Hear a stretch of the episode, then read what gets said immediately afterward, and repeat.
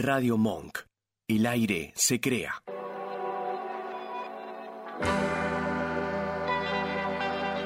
Hacemos Más Vale Magazine. Silvia Barallobre y Oscar Rodríguez. Locución. Natalia Tolaba. Jueves de 18 a 20. Escuchanos en www.radiomonk.com.ar.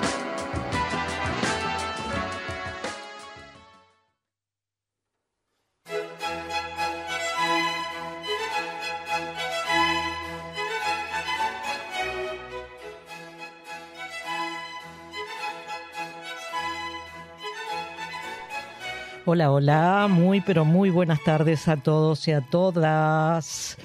Bueno, no pintaba para nada un lindo día, ni pinta tampoco. Pero bueno, Vivaldi nos acompaña, nos acompaña con sus primeros acordes para recibir a esta estación que está cargada de tanto simbolismo, Oscar, ¿no es cierto? ¿Cómo estás? así es, ¿cómo estás Silvia? Ahora yo de tanto tiempo que hablamos por este medio. Exactamente. Hablamos por otros medios, pero por este medio hace mucho. No, no, bueno, le explicamos a nuestros queridos oyentes y oyentas digamos, qué pasó. la primera, el primer jueves que no estuvimos, eh, yo estaba con una difonía brutal, brutal, brutal, así que no podía ni por asomo hablar, ni por micrófono, ni por teléfono, ni por nada. Y el segundo jueves, que fue el anterior, eh, aquí en la radio hubo un, problema técnico con la luz, hubo un corte de energía que suspendió la actividad de la radio durante todo el día, creo. Así que bueno, acá me está diciendo el Vasco que de paso lo saludo, lo saludamos nuestro operador. Hola, muy buenas tardes, bienvenidos. Muy, buenas tardes Vasco, ya nos saludamos con el Vasco, pero hacemos como si recién nos conociéramos, claro. Pero mira, mira, mira que, mira qué nivel, escucha, Vasco. Sí. ¿Cómo? ¿Qué dijo? Por la... del estudiante. Estoy hablando en chino, ¿viste? Pero soy así. Oh. Te, iba a decir, te, iba, a decir la famosa respuesta. Por las dudas. Te iba a decir que, te recontra por las dudas. ¿Y qué es lo que dijiste en chino? No, no, no. ¿Qué dijiste? Feliz día del estudiante. Feliz día del ah. estudiante. Xue Shenjie, Xue Shenjie. Es de estudiante. Kuela es feliz.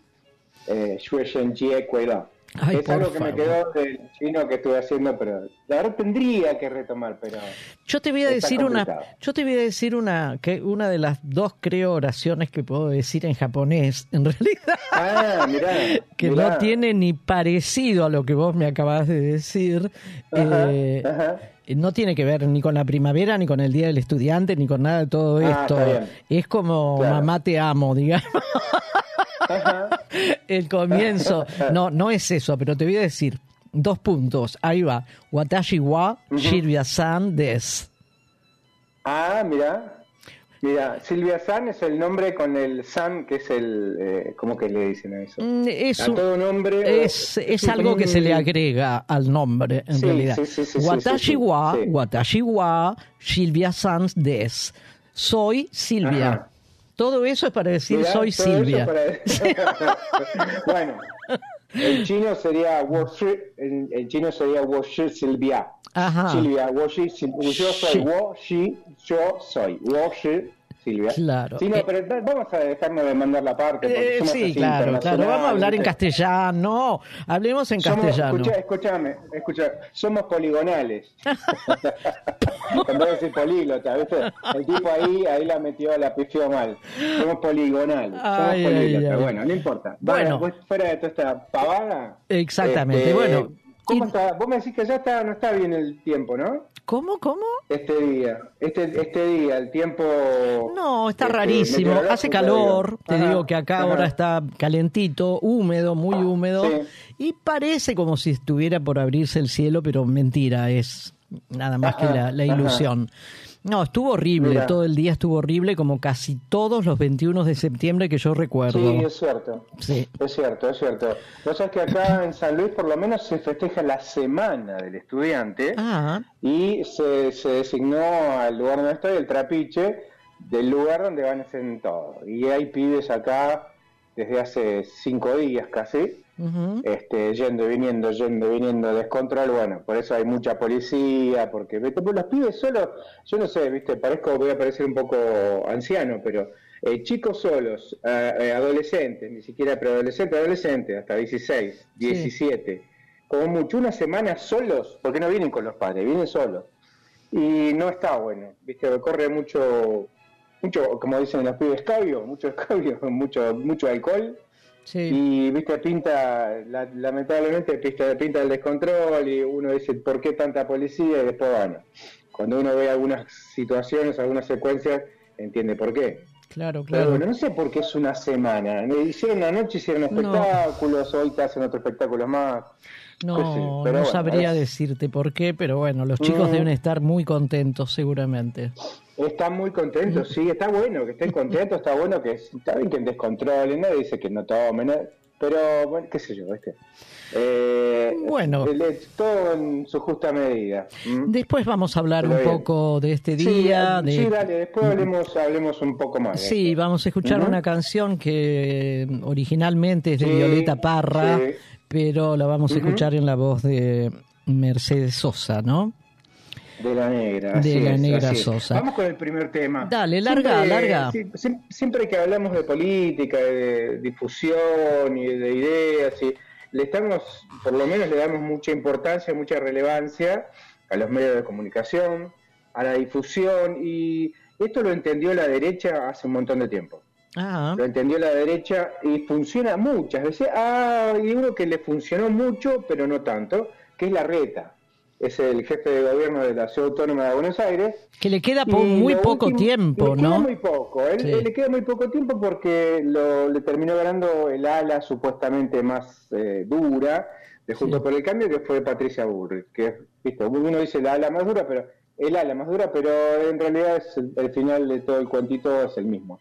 Ahora, el tema con la pauta publicitaria es la plata que pone en la ciudad, en la ciudad, en los medios, todos lados, es es un montón, un montón este, de, de, plata. Están hablando del jefe de gobierno gastó 33, escuchan bien, ¿eh? 33 millones de pesos por día, por día, en pauta publicitaria. En pauta, esto? para, pauta, un segundo, pauta publicitaria de su gestión, obviamente. Por supuesto, por supuesto. No, no, la pregunta es si además era una pauta publicitaria electoralista, no. Eh, bueno, es todo electoralista con la ciudad no, de, no, cuando uno, Claro, cuando un Esto es anterior, ¿eh? Esto es anterior a las, elecciones, claro, porque elecciones. ¿En qué momento decís que fue este gasto? Esto fue el último, se gastó el último trimestre, es el informe del último trimestre. Ajá. ¿Mm? Esto sería el primer trimestre. Sí, sería. No, primero, segundo trimestre, claro. Eh, claro, antes de las elecciones. Abril, mayo y junio, digamos. Sí, sí. Exactamente, exactamente. Gastó, mira, gastó cuatro veces más que en los primeros tres meses del año. O sea, en el segundo semestre, perdón, en el segundo eh, trimestre, perdón, en el segundo trimestre gastó cuatro veces más que en el primer trimestre. Ay, mami. ¿Entendés? Sí, sí, claro, es que va eh, aumentando. Sí, sí, sí, por, por, la inflación debe ser, ¿no? Obvio, bueno, esta es una nota de Martín Suárez, de Tiempo Argentino. Eh, en aquella ocasión, en el primer trimestre del año, gastó 33 millones por día. Eso que te dije me quedé atrás. Ahora gasta eh, cuatro veces más. O sea, 120 millones de pesos por día está gastando, o estuvo gastando, eh, este jefe de gobierno en publicidad. ¿De publicidad qué tiene que ver con? Medios de comunicación, en radios, en las radios de siempre. Eh, no creo que en Monk haya llegado una pauta importante de este tipo, porque seleccionan a quien le van a poner un mango. Claro, claro. Eh, a los diarios, por supuesto, los diarios digitales, a cartelería. Eh, en cartelería es terrible. Yo hace mucho, no, no hace tanto que no voy a Buenos Aires, pero uno entrando se sumerge en los suburbios, porque son suburbios, de los subterráneos, y es otra, es otro, otra realidad. ¿No es cierto? Vos parece que entras en determinadas estaciones de subte, cuando bajás es otro, es otro, es otro, otro país, otra ciudad, porque te, pintan una cosa que eh, digamos que no es. Eh, lo, lo, cierto de esto es que se habló de un total gastado, mira, en abril, mayo y junio a 10.985 millones de pesos. 10.900 millones de pesos, divididos según los días, bueno, esto te da la pauta de esto que decíamos de 119 millones por día, 119 millones de pesos por día. Eh, cada, cada tomógrafo, más o menos, uno de los casos que daba en la nota eh, Martín Suárez, es un tomógrafo por día. Digo, ¿no? No sobran tantos tomógrafos. Es más, hay, hemos hablado de otras cosas también y algo que de lo que voy a hablar en la otra hora a lo mejor es de la gente en situación de calle. Claro. Y se gasta en otra cosa. ¿Entendés? Es una es, este, es, un, es muy muy es muy complicado, es muy muy serio también esto. Eh, bueno, una fuente eh, dice la nota. ¿En qué cosa en qué cosa se ha gastado o se seguirá gastando seguramente hasta el final de este de la gestión del señor Larreta? Es en publicidad, Oscar, en la publicidad de su propia gestión, promoverse a sí mismo, digamos, ¿no? Exactamente, de eso se trata. Dice la nota, una fuente de la jefatura del gobierno de la ciudad confesó que van a ser utilizados en exclusividad a la campaña electoral de Jorge Macri, también gran parte de lo que está presupuestado. Recordemos algo, si nos pueden decir, nos pueden decir desde, desde los medios oficiales que nunca contestan, oficialmente nunca contestan, que es algo que se votó. Se votó y ganaron, en mayoría salió este, aprobado el presupuesto. Claro, la mayoría la tienen ellos. Por eso es tan importante fijarse a quién, prestar atención a quién uno vota, porque después se votan estas leyes, estos proyectos que se, están están, están, están votados por mayoría, pero está mal. esto, hay cosas ¿viste, que son legales y que no son morales. ¿viste? No, no, no, no siempre lo legal es moral. No, en este caso es eso. No, claro que no. Eh, también dice, van de la mano con los pedidos de renuncia, bueno, que le hicieron a Macri, a Jorge Macri, sobre ministros y directores que integran el mismo el gabinete de Horacio Larreta. Sí. Eh, hay gente que trabaja de un lado y del otro, también para Patricia Ur, pero esto, viste, va de un lado y del otro, eh, no sabes dónde terminan, pero más o menos en el mismo, mismo ámbito político, digamos, ¿no? en la misma fuerza política. Hay un informe realizado por el Observatorio de Derecho de la Ciudad, que integra la ingeniera María Eva Koutsovitis, el abogado Jonathan Valdivieso y el licenciado Alejandro Volkin dicen, se destinó más dinero a la publicidad que a todos los programas vinculados a vivienda, por ejemplo, el plan alquiler BA y garantía BA. ¿Vos ves publicidades de esto? Las publicidades sí, vos lo ves de todos lados. Cuando vas a entrar a estos este, programas y no tienen plata, no alcanza, o te lo hacen mucho más largo, o no te atienden, o se dilata todo porque no hay plata, no tienen fondo, no te lo van a decir. Otra de las cosas es reintegración, integración y transformación de villas, rehabilitación de conjuntos urbanos, rehabilitación, la boca y créditos sociales para individuales o, colectivos, es una ley, es la número 341, bueno, para eso no hay plata. Según este mismo informe del Observatorio de Derecho de la Ciudad, todos estos ítems sumados, escucha esto, alcanzan a 10.400 millones de pesos. O sea, 3.000 millones de pesos, perdón, 3.000 millones de pesos menos de lo que gastó en publicidad en todo el semestre. O sea, en los primeros seis meses gastó más en publicidad que en estos, en estos este, en estas cosas, en estos programas que son de vital importancia. No, es, horrible, pero además, eh, Oscar, si recordamos así mínimamente, ¿vos no te acordás que se iba a hacer un kilómetro o una estación de subte no, sí, sí, cada no sé cuánto? No se hizo ni medio metro. después dijo por 15, nada. Nada, nada, no se hizo nada. Iba a haber, no sé, tres mil jardines de infantes o algo, pero nada, nada, de la nada. Bueno, pero ahí tenemos donde se ha gastado el dinero que ellos ahorran, porque también otra característica de esta gestión es la subejecución de los presupuestos. Esa es otra modalidad. Pero ahora podemos quizás, podemos pensar un poco más... Eh, digamos, con un poco más de conocimiento, que esa subejecución, ese ahorro, tuvo un destino. Claro. Tuvo un destino. Sí, sí, sí, claro. Este, este que vos estás nombrando. claro. Exacto, no, exacto. Eh, lo que recortan de un lado va para esto. Y no, si yo me, si vos me dijeras, eh, recortan en, no sé, por decir algo. El luminaria para una avenida, pero están poniendo algunas casas al día, están con planes de vivienda. No, no, por ahí se entiende, pero no. Mira, la nota sigue con esto y esto, lo último. El monto para todo 2023 destinado a publicidad y propaganda mm. fue utilizado por completo en la primera mitad del año. Y así todo no les alcanzó. Lo que tenían pautado para todo el año 2023 en publicidad, que es demasiado, tampoco les alcanzó en el primer semestre. Tuvieron que aumentar unos 4.500 millones de pesos más. eh, o sea, es un montón de plata el presupuesto diario en publicidad de la ciudad. Es más del doble que el destinado a agua potable, alcantarillado, en nueve días de publicidad, Rodríguez Larreta gastó todo el presupuesto semestral destinado, por ejemplo, a la Dirección General de la Mujer.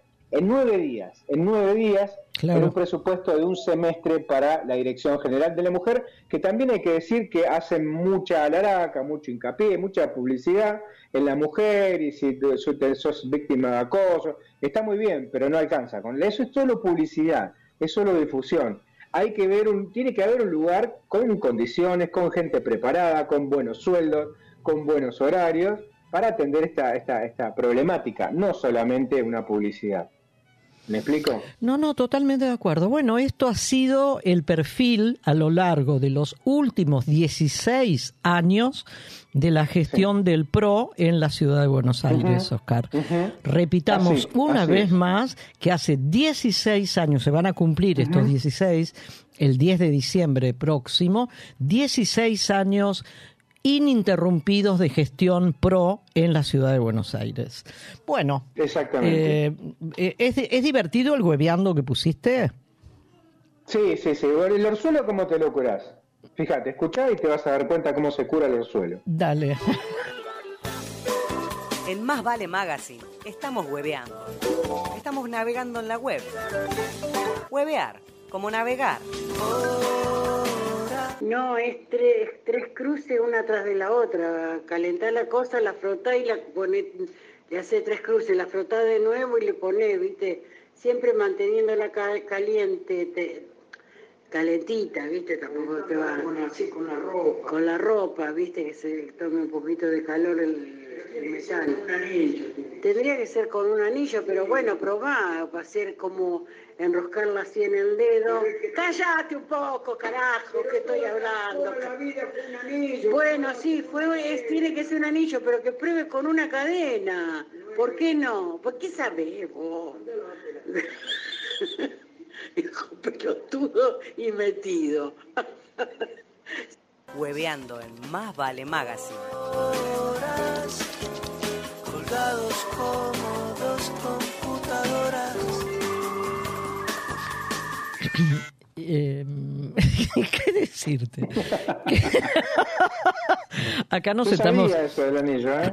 ah, no, sí. Es más viejo que no sé sí qué. sabía. Ah, eh, claro. Sí, claro. No, te, entendí que no sabía. No, no, Sí, sí sabía. bueno, acá nos estamos riendo con, con, el vasco. Bueno, recién decíamos, Oscar, ¿no? o nos contabas que son las 18 y 22 para que nuestros oyentes estén muy atentos a nosotros. Y eh, hoy es 21 de septiembre, día de la primavera, aunque no lo parezca. Exactamente. Y del estudiante. Sí, siempre, siempre uno en algún momento de su vida ha sido estudiante, seguramente. Eh, bueno, eh, así como decíamos que este es el perfil, ¿no? La subejecución, el destino de los fondos del presupuesto de la ciudad eh, derivado a otros fines y demás. Este ha sido el perfil, decíamos, de los 16 años consecutivos que el PRO viene gobernando la ciudad de Buenos Aires. Pero vos sabés, y todos nosotros sabemos, que hay dos premisas posibles para gobernar esta ciudad. Y esas dos premisas son o bien pensar una ciudad mercantilista o una ciudad humana. Creo que no es demasiado difícil a qué sector político le corresponde alguna de estas premisas. Digamos que no es difícil darnos cuenta que la ciudad... No hay muchos, ¿eh? no hay muchos. La ciudad mercantilista le corresponde a este perfil de los últimos 16 años, ¿no? durante los cuales parecería que el PRO se apropió de la ciudad de Buenos Aires y parecería que no la quiere soltar, además. Y el otro perfil, la otra premisa de una ciudad humana, eh, tampoco es difícil darnos cuenta a qué a qué signo político le correspondería en realidad. Estoy segura que no es al señor Barra, que es el candidato a jefe de gobierno de La Libertad Avanza, ni tampoco a, no sé, ah, al señor, perdón, a Jorge Macri, que es el candidato de Juntos por el Cambio. Para nada. Vos y yo, y todos nuestros oyentes también creo, sabemos que ese perfil de una ciudad humana le corresponde al frente de todos, o hoy, hoy Unión por la Patria, que ese signo político está encabezado por el diputado oficialista, el diputado sí oficialista de la de, oficialista del Frente de Todos, me refiero, que es Leandro ah, Santoro. Claro. Leandro Santoro. El otro diputado, porque también es diputado, el señor Jorge Macri, primo hermano de el expresidente, el ingeniero Macri, eh, es un diputado oficialista para el signo PRO, obviamente, ¿no? Dentro de la vida política de la ciudad de Buenos Aires se, él salió triunfador, digamos, de las PASO por sobre encima del otro precandidato que era Lustó. Claro. Que pertenece. ¿Otro candidato? Sí, sí, sí, sí, sí, No, no, Lustó pertenece dentro de la coalición llamada Juntos por el Cambio al radicalismo. No, ganó Jorge Macri, ¿no? Eh, sí. Lo cierto es que Leandro Santoro, que es el candidato de frente, del Frente de Todos o de Unión por la Patria, tiene una trayectoria política desde sus casi chiquititos y pequeños 13 años, Oscar. Comenzó a militar en aquel momento. Tiene 46 años, creo. Eh, es politólogo, licenciado en Ciencias Políticas, recibido en la Universidad de Buenos Aires, es docente también, tanto en una universidad como en otras, y tiene una trayectoria política que de verdad es como, como muy larga, a pesar de ser un hombre joven, ¿no? Exacto, sí. Eh, la, la comenzó, esta trayectoria comenzó en la Unión Cívica Radical, eh, en cuando era muy jovencito, muy niño casi. En aquel momento el líder político de la Unión Cívica Radical era nada menos que el expresidente Raúl Alfonsín. Él se define como, en algunas oportunidades yo lo he escuchado, se define como alfonsinista en realidad. Sí, claro. Es diputado nacional por la ciudad autónoma de Buenos Aires o sea, representa a esta ciudad en el Congreso Nacional desde el año 2021 hasta el 2025. Y la, eh, esta última eh, eh, contienda electoral, que fue la del año 19, Sí, exactamente, la del año 19 obtuvo, representando a la coalición del Frente de Todos, obtuvo 4 millones 61 mil y pico de votos. Fue candidato a vicejefe de gobierno también de la ciudad de Buenos Aires. En aquel momento era el año 2015 y la fórmula estaba encabezada por Mariano Recalde. Él fue candidato a vicejefe. Nació en nació en Boedo, así que es porteño 100%, digo, a diferencia del señor Jorge Macri, ¿no? Por ejemplo, claro. Claro. Claro que no, no, es, no es de acá Jorge Macri, es del otro lado de la General Paz. Claro, exacto. Bueno, pero depende, ¿eh? depende porque cuando se estaba hablando de la provincia de Buenos Aires, él dijo que conocía porque cuando era joven era DJ y por eso conoce la Buenos Aires. Ah, depende. Claro, pero en realidad es de, es de Vicente López, de otra ciudad que se llama Vicente López. Bueno, em, Leandro Santoro nació en Boedo. Te dije que estudió ciencia política en la Universidad de Buenos Aires. Es un joven que está poniendo todo de sí para ver si es posible romper esta, esta secuencia que parecería irrompible del de gobierno o de la gestión PRO en la ciudad de Buenos Aires, o de la apropiación que el PRO parece haber hecho de la ciudad de Buenos Aires, desde luego que esto es con el aval de los votantes, ¿no? No, no podemos esto desconocerlo para nada. E, e, este signo PRO viene gobernando la ciudad de Buenos Aires porque los votantes porteños lo han votado en su mayoría. Esto es así. Claro.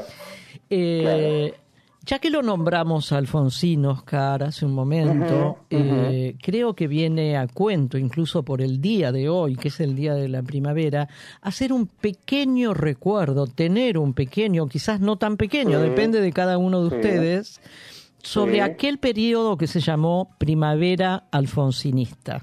Alfonsinista, claro. Qué importante, qué importante. Enormemente trascendente. Eh, esa primavera comenzó el día de las elecciones, que fue el 30 de octubre del año 1983.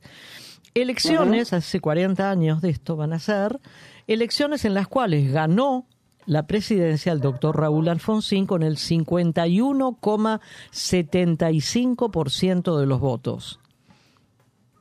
No, no, no escuchamos mal, ¿eh? 51%. Sí. Eh, quiere decir que aquel 30 de octubre, yo lo recuerdo como si fuera hoy, te aclaro, ¿eh? era una felicidad, una alegría en la calle de todos los que íbamos a votar después de tanto tiempo. Eh, es un, fue y será y seguirá siendo un día histórico por donde lo miremos a ese 30 de octubre. Exacto. Primero fue un día histórico porque haber ido a ejercer nuestro derecho cívico, eh, gracias a eso y con eso salimos definitivamente del terrorismo de Estado. Sí.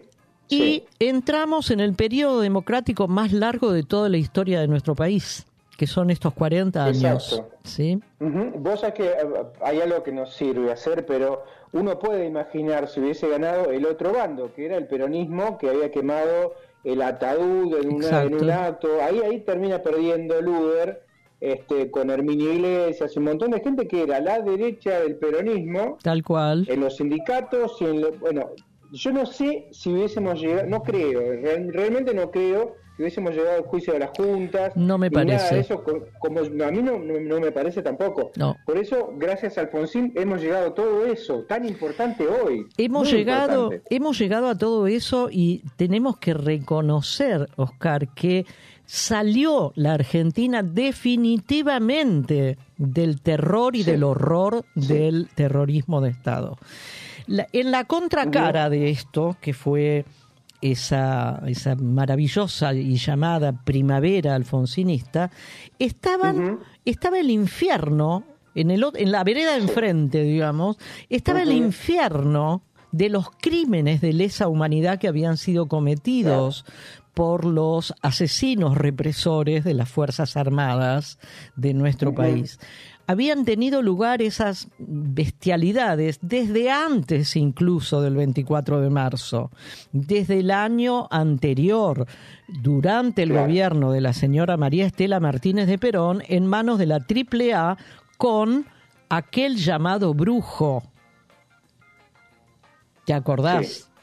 sí claro que sí. Eh, me, me, acabo de olvidar del nombre del brujo y no voy a hacer un esfuerzo para recordarlo. Era un ministro del gobierno. Sí, eh, claro, claro. Bueno, ahora me va a venir, pero no voy a hacer esfuerzo para recordarlo. López, era López Rega.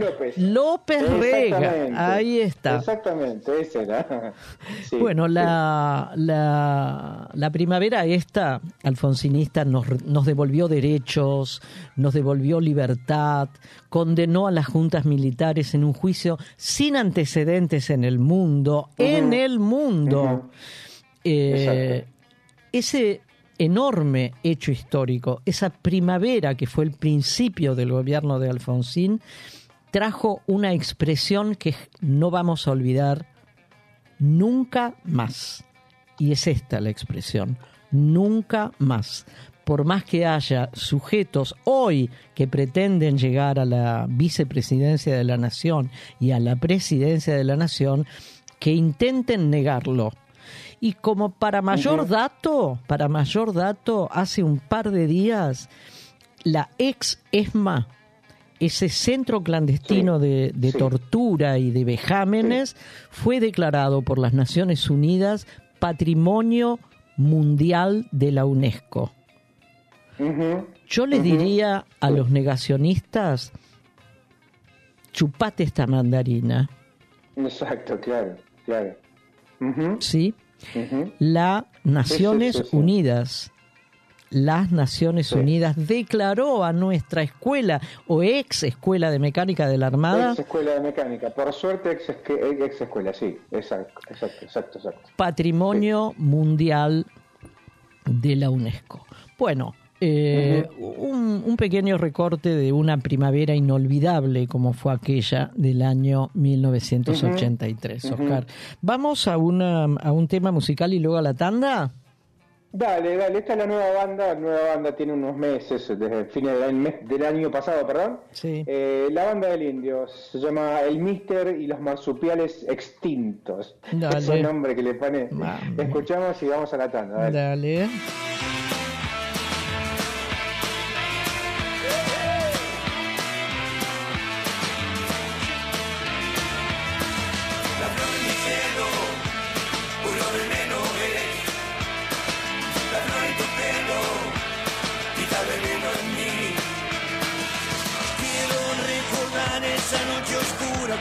Suyo.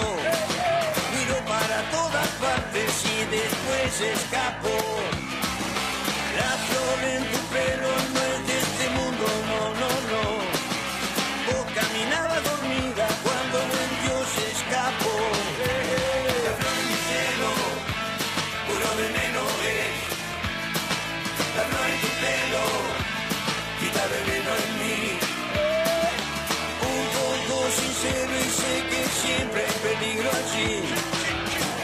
Demasiado sincero y todo el asunto se hará fatal.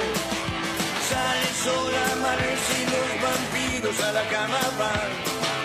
Nadie vive para siempre, quien quiere eso por Dios.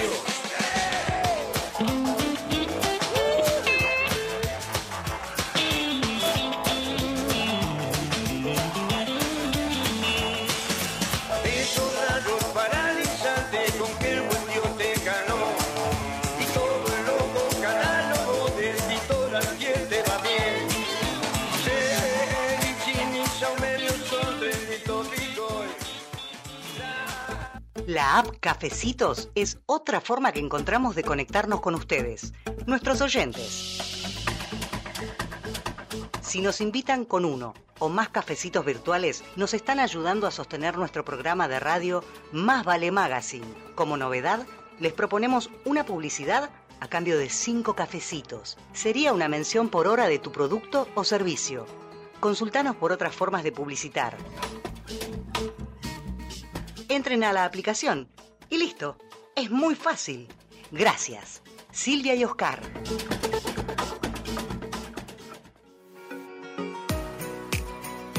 Limindar Sociedad Anónima.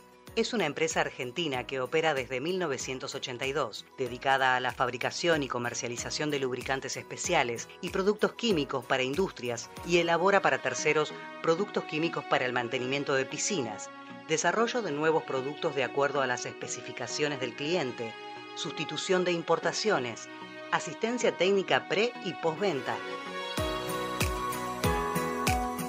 Limindar Sociedad Anónima. Planta industrial y laboratorio, Camino General Belgrano 2041, esquina Bonorino, Lanús Este, Buenos Aires.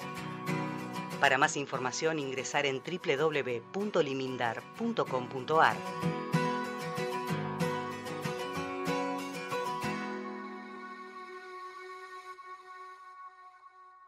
Radio Monk. El aire se crea. Somos, capaces. Un programa dedicado a la discapacidad. Los viernes de 19 a 20 en Radio Monk. Bandas, compositores, productores y creadores del mundo musical de la escena nacional independiente, en una que sepamos todos. El contenido musical y las entrevistas se combinan con el tratamiento más original y entretenido de las temáticas que proponen sus conductores. Los miércoles de 20 a 21 en Radio Monk. Dulce Beso es una yerba misionera elaborada con palo un mate ecológico con más de dos años de estacionamiento natural y un inconfundible sabor ahumado. Dulce Beso, es riquísima. Es misionera. Pedidos por mensaje privado en Facebook, arroba yerbadulcebeso, o por mail a yerbadulcebeso arroba gmail.com. Cuenta conmigo, una linda expedición a los años 80 y 90, donde vamos a acordarnos de las películas argentinas y extranjeras, el rock y el pop nacional e internacional, también las publicidades, el kiosco vintage, los programas de televisión y mucho más los lunes de 21 a 22 en Radio Monk. Radiofonía es un programa dedicado al psicoanálisis y la cultura. Los martes de 16 a 17 nos damos una cita para conversar con nuestros invitados sobre clínica actual, conceptos fundamentales, presentación de libros y más. Escuchanos en www.radiomonk.com.ar o descargate nuestra app, disponible en Play Store como Radio Monk.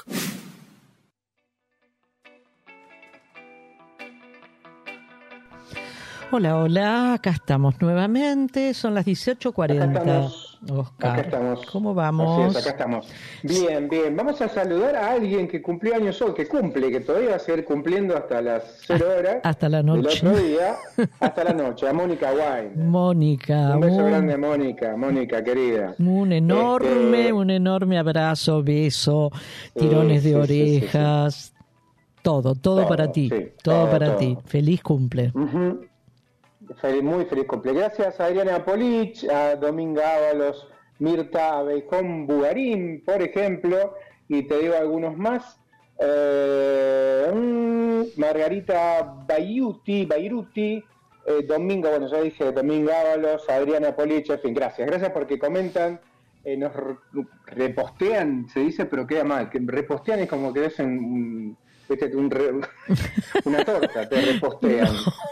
claro, es un repostero. en castellano. claro, no, eh, hablemos en castellano, replican. Replican. nuestras publicaciones. En castellano, se puede usar. Y siempre. Así que Sí, tenemos, tenemos grandes, grandes seguidores, por suerte. Y mm, todos aquellos que... Sí, por suerte sí. No, y además todos los que nos siguen saben perfectamente que somos un programa de radio en, en las redes, así que nos siguen a través de esos medios como también a través de la propia radio, ¿no? Así es, así es, así que gracias a todos. Eh, yo voy a seguir, lamentablemente, digo lamentablemente porque eh, es algo que, que, había adelantado un poco al principio del programa y tiene que ver con Rodríguez Larreta. ¿Otra vez? problema, otra vez. Y bueno, para terminar, ¿viste? Porque este, es parte, se complementa con lo que estaba diciendo al principio, que gastó en pauta publicitaria sí. el cuatro veces más, cuatro veces más que el primer trimestre del año.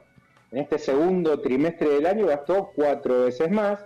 Estamos hablando de un montón de plata. Sí, muchos ceros. Estamos hablando, eh, sí, muchos ceros, son engorrosos, pero eh, tienen que ver con otras cosas. Fíjate que hubo un fallo inédito ¿Por qué? Porque al gobierno de la ciudad autónoma de Buenos Aires le embargaron eh, la cuenta, no la cuenta, sino la plata o lo que hace falta para garantizar una vivienda a una persona mayor que estaba en situación de calle. Sí, me acuerdo de esto, claro. Bien, bueno, bueno, bueno.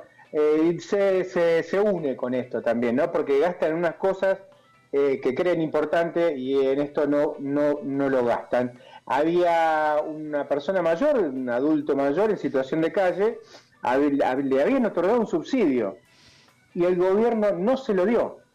La justicia lo intimó tres veces, en tres ocasiones al gobierno de la ciudad de Buenos Aires, para que pida el subsidio, para que largue la plata, dicho eh, rápido y, así nomás. Eh, larga la plata, le dijo, tres veces. No, no pasó. No pasó. De esta manera, bueno, no tenía vivienda. Este hombre vivía un adulto mayor con los problemas que tenemos los adultos y los adultos mayores, problemas de salud, quiero decir. Viviendo en la calle esto se potencia muchísimo, muchísimo. Eh, incumplió esta orden judicial. O sea, esto de que son, eh, son derechos, son este, eh, no, no, no es cierto. Tres veces incumplieron esta orden judicial. Por esta razón, el juzgado número 15 de primera instancia de lo contencioso administrativo y tributario a cargo de un juez llamado Víctor Rodolfo Trionfetti, le ordenó el embargo a la ciudad autónoma de Buenos Aires de 120 mil pesos.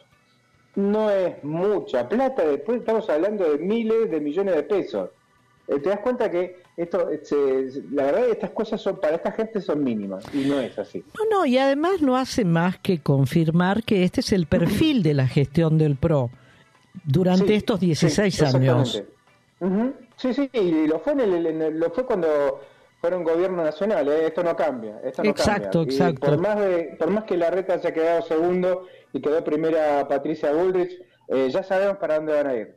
Esto es un, viste, es una alerta. En febrero de este año la medida cautelar sentenció que el gobierno porteño arbitre los medios necesarios para que todo este, el subsidio habitacional. No pasó, tampoco pasó.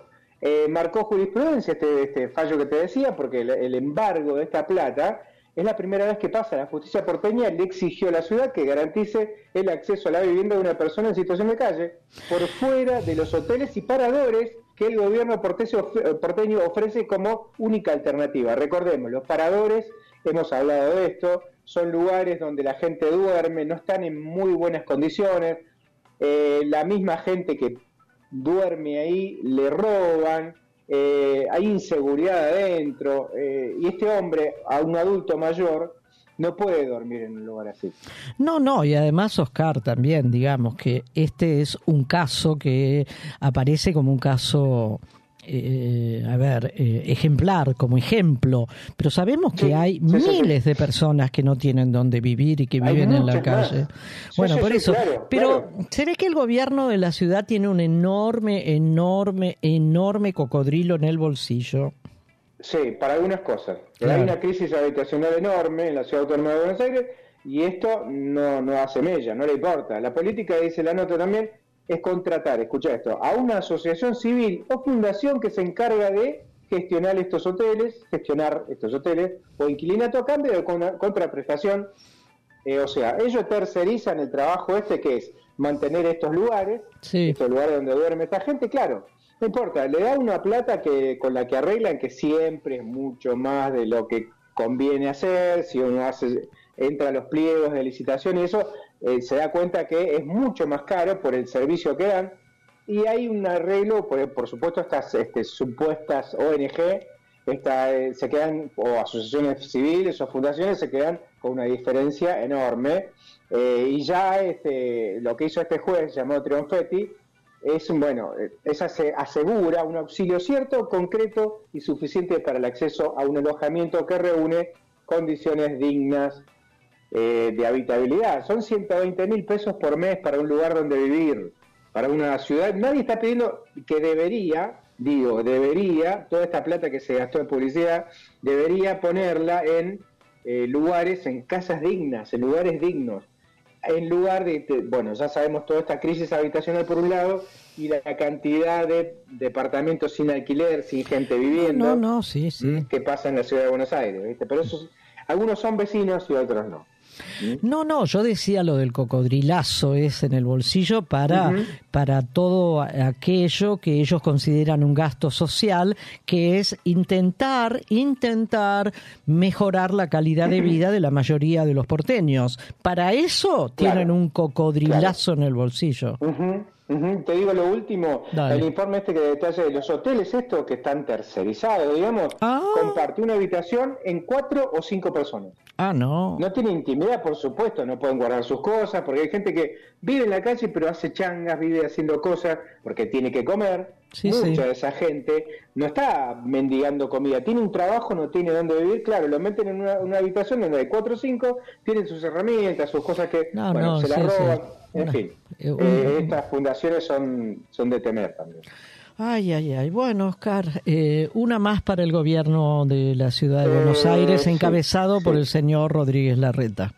Dale. Así es, Vamos a un pequeño separador y luego seguimos.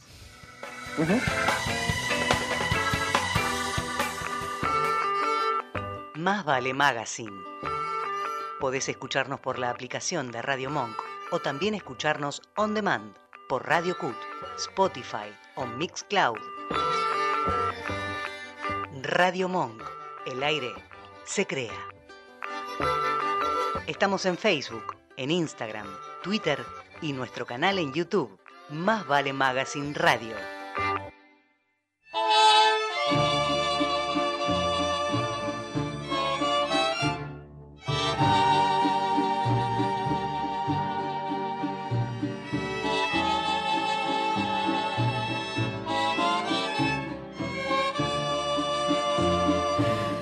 Bueno, bueno, acá estamos. Hace ya dos semanas o tres prácticamente que eh, queremos hablar de este tema, ¿no, Oscar? Sí, a mí me genera una angustia este tema, que no, no, terminamos de desarrollarlo.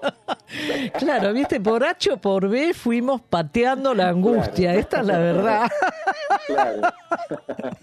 Bueno, llegó el momento de no hacernos más los tontos ni los sonsos y que hablemos de la angustia. Y además, todos ustedes que nos están escuchando, díganme si alguna vez en su vida no estuvieron angustiados imposible no haberlo estado. Bueno, con lo cual arranquemos con la pregunta número uno. ¿Qué es la angustia? ¿Qué es la angustia? Porque bueno, uno dice, estoy angustiado, ay, qué, qué, angustia tengo. Además, los tiempos que corren, ¿no? Por eso también hemos pensado en este tema, me parece, Oscarcito.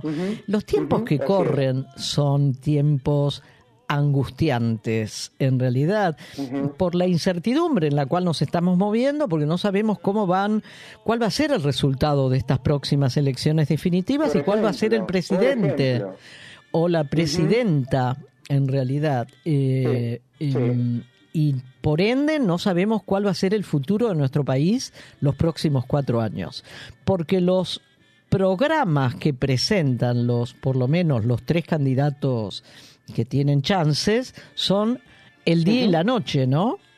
Dos se parecen y un tercero es el día y la noche, como recién decíamos. Así que nos pareció que era muy pertinente hablar de la angustia y es algo que nos inquieta la angustia. Esto es lo primero que podríamos decir, ¿no? Es algo que sentimos y que lo sufrimos y estamos bastante seguros cuando decimos que estoy angustiada de que lo estoy en realidad. Mm, claro, eh, Es algo que puede suceder cotidianamente, Oscar, no es algo excepcional. No es algo, uh, qué raro, fulano está angustiado o yo estoy angustiada. No, no es excepcional, es un afecto. Y, o, mejor dicho, son los distintos grados de angustia, si es mayor o menor, son esos distintos grados los que nos delatan si estoy o no estoy angustiada. Porque si es muy leve la angustia, nada, yo convivo con eso. Puede ser que algún día esté un poquitín más, más metida para adentro, pero no importa, hago mi vida, voy, vengo, eh, trabajo, estudio, cocino, hago compras, vivo, vivo. Pero si el grado de eso es mayor, ahí me voy a dar cuenta y voy a decir, epa, estoy angustiada. ¿Sí? Claro, claro. Sí, sí, sí. Eh, quizás suene raro decir esto. Vos lo sabés porque lo hemos hablado en distintos momentos ya esto. Eh, quizás suene raro decir que un cierto nivel de angustia es necesario para la vida sí, claro. Porque cualquiera de nosotros podría pensar, no, no, va de retro Satanás la angustia, me la tengo que sacar, me la tengo que sacar, ¿qué puedo tomar? ¿Qué puedo tomar? No, no, no, no. Un cierto nivel de angustia es necesario. ¿Y por qué? Se podría preguntar uno, ¿sí? Y acá viene algo que quizás resulte medio difícil o no transmitírselo para mí, ¿no? Eh, porque la otra cara de la angustia es el deseo. Voy a tratar de explicártelo, voy a tratar de explicárselos en realidad. Cuando el nivel de angustia, hipotéticamente, porque dijimos que siempre hay, ¿no? Un, No es excepcional. O sea que hipotéticamente, cuando el nivel de angustia es cero, cero, ¿eh? Nada. Ese sujeto, ese sujeto, hipotéticamente no desea nada. Claro. No le pasa nada. No tiene ganas de nada. no, desea nada. Por ejemplo, eso es lo que producen los ansiolíticos cuando uno eh, recurre a la medicación y toma más de la cuenta, está sobremedicado, ¿no? Eh, esa medicación, esos ansiolíticos, suprimen a la angustia si no están dados correctamente y nos dejan con angustia cero. Hipotéticamente, te repito, porque esto es imposible. Eh, uno lo que tiene que tratar de hacer, yo siempre voy a hablar desde mi profesión, que no soy médica, sino que soy psicóloga, lo que uno tiene que tratar de hacer es dosificarla, no suprimirla tacharla así con una cruz, ¿no? Porque si la tachara con una cruz, eso es hipotético, es ilusorio, no existe, y seríamos como una especie de, de ser que no desea nada. ¿Hasta ahí vamos bien? ¿Sí? Sí, claro, claro, claro. Con lo cual tendríamos que reconocer que la angustia no es una enfermedad, no es patológica no. exacto. No hay que asustarse entonces cuando uno tiene una cierta dosis de angustia. ¿Cierto? Porque no es que es patológico eso. Una, una, dosis de angustia, una dosis, esa que no es excepcional y que es algo que todos los sujetos humanos percibimos, es o participa de la vida, de lo vital, de lo vital, del desear cosas.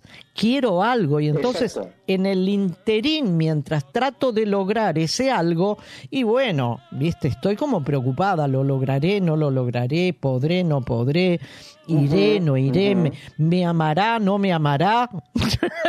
¿Cierto? Claro, claro. ¿Sí? Sí, sí, bueno, ¿le gustaré, no le gustaré a ese otro o a esa otra? Eh, Exacto. La angustia es un sentimiento, es un afecto de uno, ¿no? Dijimos antes, te dije. No es interpersonal. ¿Qué quiere decir esto que no sea interpersonal? Que no es cierto, mi padre me angustió. No. No, no, no, no. Y esto es muy común, ¿eh? Mi novio, mi, mi marido, mi pareja, mi suegra, qué sé yo, cualquiera, digamos, la vecina. No, es un afecto mío que por algo quizás creció en dosis, ¿no? O en intensidad. Claro. Eh, con lo cual, la cuestión, repito, reitero, no es hacer desaparecer a la angustia, sino establecerle una dosis a esa angustia con la cual yo pueda vivir bien, más o menos, como siempre. Porque ¿cuántas veces hemos dicho, Oscar, que la felicidad es episódica, ¿no? A veces tenemos un momento, un episodio feliz, pero después no. Después no. No, que nadie me ve. No pasa todo el tiempo. No, no. Eso cuando te preguntan, eh, ¿sos feliz? Y bueno, sí, por momentos sí, por momentos no. Exacto. ¿Qué tipo de felicidad? ¿Cuánto tiempo? Es, eh, es lo principal, es cuánto tiempo Gran... feliz y bueno, si la mayor parte del día o la mayor parte del tiempo o la, más de la mitad del tiempo, bueno, eso ya tiene que ver con cada uno, pero yo creo que por ahí, por ahí se mide un poco. Por eso. no puedes decir soy feliz completamente. Nunca se ser feliz completamente y nunca, obviamente, la angustia también es un, su combustible, ¿no? que nos empuja un poquito a ir a buscar esa cosa que necesitamos o que deseamos, ¿no? Que deseamos, que deseamos, lo que sea, buscar, ¿eh? Lo que sea. Cuando hablamos de deseo, estamos hablando de desear algo algo o alguien, da igual. Claro. Bueno, otra pregunta en relación a ella. ¿Cómo se manifiesta la angustia? ¿Cómo me doy cuenta yo? ¿Qué, qué signos me, me permiten decir estoy angustiado o angustiada? Cuando está dentro de ciertos límites, ¿viste? Cuando no, no es excepcional.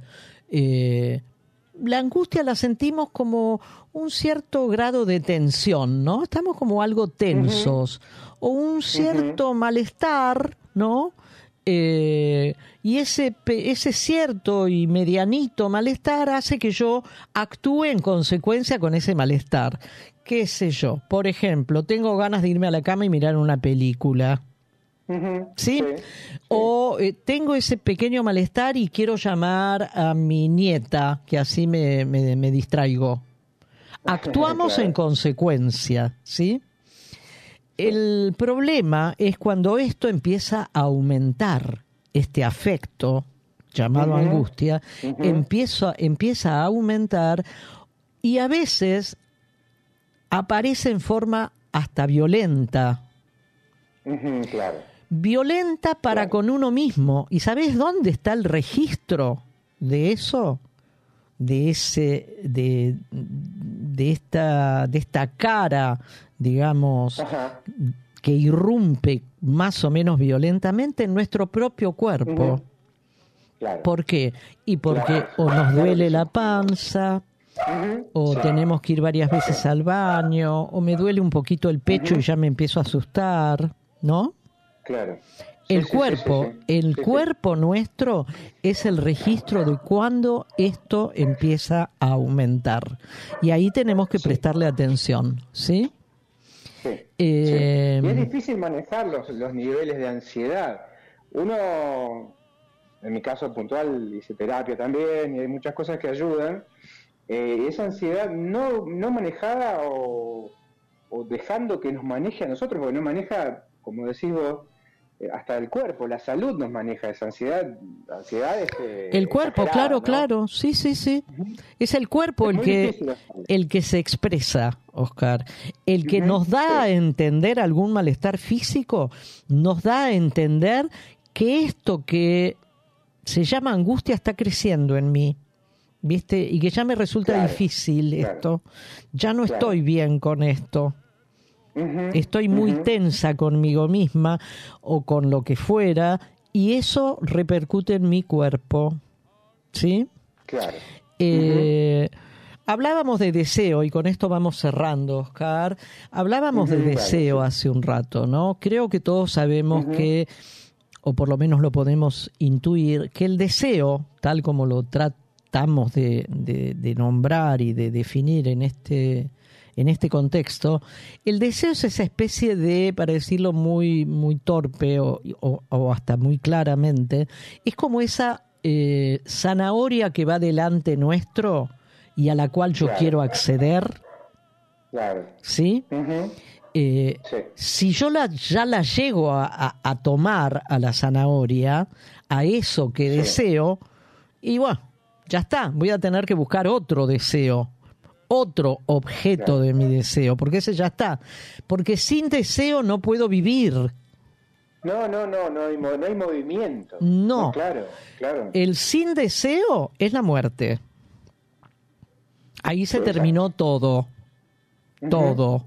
Somos una planta, más o menos, ¿no? Somos una planta. Sí, sí, un ser vivo que necesita algo hacia lo cual acudir, digamos. Algo que necesito para mi vida, ¿sí? Eh, a ver, mm, ¿esto queda claro? ¿Sí? Sí, clarísimo, clarísimo queda. bueno, ¿y cuál sería el remedio para todo este afecto? Que a veces es mm, cotidiano, no excepcional, pero puede aumentar en intensidad, ¿no? Y cuando aumenta en intensidad hay algo que hacer, porque me molesta, me duele y me puede afectar a mi cuerpo. ¿Cuál es el remedio? Eh, aunque suene raro esto otra vez decirlo, para poder desear algo hay que angustiarse primero, porque La angustia es lo que nos hace desear. Yo tengo ganas de qué sé yo, de hacer un viaje, pero hago cuentas y resulta que me sale tantos miles de, de, dólares, ponele, o de euros, qué sé yo. Eh, bueno, viste, hasta que no concreto eso y hice millones de cuentas, millones de cuentas, eh, eh, tiré, abollé papeles y papeles y papeles, hasta que finalmente me doy cuenta que sí lo puedo hacer. Todo ese proceso y estoy angustiada, estoy preocupada o no. Claro, claro, sí, por supuesto. ¿Por qué estoy preocupada? Porque tengo un deseo y me está costando, me está costando, ¿sí? Eh, eh, a ver, en, un, en el ámbito de un tratamiento psicoanalítico, psicológico, digamos más simplemente, si un paciente se acerca, un sujeto se acerca y dice que está angustiado, mm, la respuesta de quien lo atiende no es darle una medicación llamada ansiolítico para que desaparezca, sino decirle, bueno, a ver, hable, hable, hable, hable, hable y hable. El remedio es la palabra. Exacto, exactamente. Hasta acá llegamos con la angustia. Espero que haya sido más o menos útil, claro, pensar que no hay que asustarse cuando uno tiene una dosis convivible de angustia y que no hay que taparla, no hay que tacharla, sino hay que hacerla hablar. Exacto, hay que, es como desgastarla, ¿no? Exactamente, exactamente. Yo, que a mí, yo creo, yo, Oscar, este, creo esto, creo que es como el dolor y uno hablarlo y sentirlo y vivirlo y lo va desgastando y esa tensión que tiene esta angustia eh, se va disipando, ¿no? No, no, no ese, ese problema o esa situación no desaparece, pero ya no afecta tanto. Es lo que me parece a mí. ¿Me escuchás? Sí, sí, sí, te escucho. ¿Te quedaste pensando? Ah. Mm, sí, no, perdón, pido disculpas. Me quedé conversando dos palabras con el vasco para ah. ordenar eh, cómo seguimos. Ah, bueno, bueno. no, bueno, disculpas, disculpas a todos, en realidad. Por favor, no pasa nada. Bueno, es así nomás, Oscar, es así nomás. Es así, ¿eh? es así, como dije yo y vos no escuchaste. No, me hagas poner, no me hagas poner roja que nadie me ve que me estoy poniendo roja. No, es un chiste, es un chiste. Bueno, hay muchas cosas que compartimos este, opinión y esta también es la misma. Exactamente, porque además es un tema, y esto es bueno que lo sepan nuestros oyentes, es un tema que hemos tocado en distintos momentos de nuestra larga ya carrera radial, eh, y porque siempre no solo nos despierta interés a nosotros, sino también a todos ustedes que nos escuchan, porque la angustia es de todos, no existe un sujeto humano sin angustia. Exacto, y hay un montón de instancias antes de la medicación, eso es importante también. Absolutamente, absolutamente. No quiero decir que la medicación no sea necesaria cuando lo es. yo digo que hay prioridades, ¿no? Pero, con, pero bueno, con una buena indicación, con una buena indicación médica. Bueno, ¿vamos al tema? Vamos al tema. Dale. de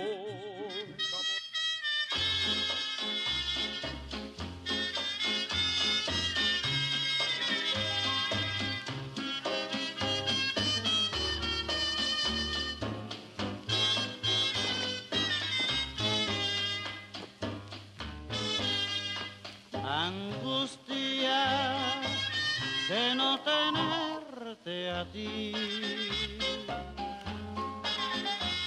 Tormento de no tener tu amor. Angustia de no besarte más. Nostalgia de no escuchar tu voz.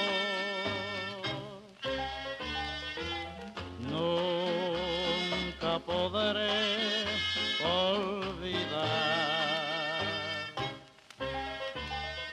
nuestras noches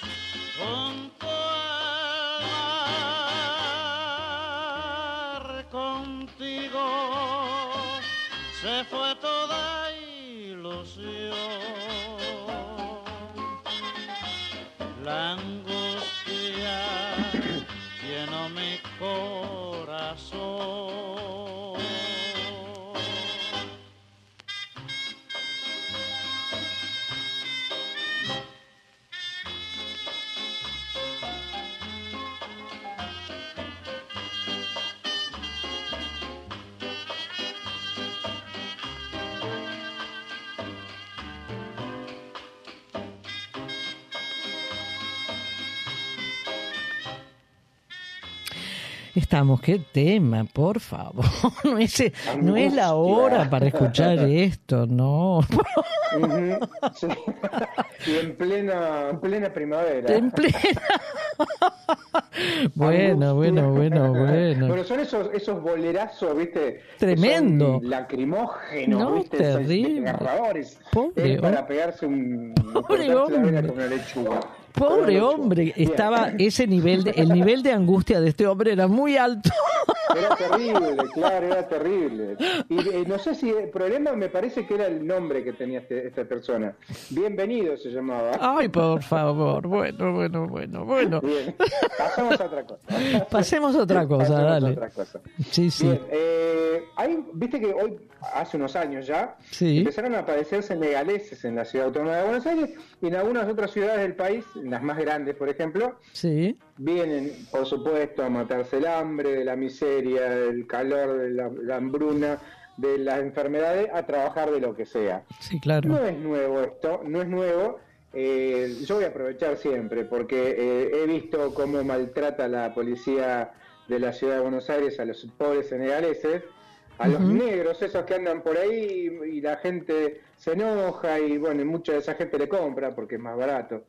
En fin, pero eh, el, el maltrato que genera, o sea, que, que tiene esta, esta, esta- esa, esa administración, su administración, porque estoy bastante lejos, pero de esta gente, eh, siempre hay que rever un poco la historia. Y vos sabés que encontré una nota en- de la revista Caras y Caretas, bueno, esta es una nota de otro lugar, pero en la- no es la revista Caras y Caretas de ahora. No. Eh, La, en realidad la revista Caras y Caretas es del, del- esta es de 1899 y habla de los senegaleses en Buenos Aires. Resulta que, te digo los nombres que deben ser muy difícil de, de traducir, no traducir, sino de pronunciar, pero uno es Dabur Sau, Madik Sek, Diap Modi y Feje Modi, eh, todos oriundos de Dakar, la capital senegalesa en ese momento, bajo dominio del imperio francés.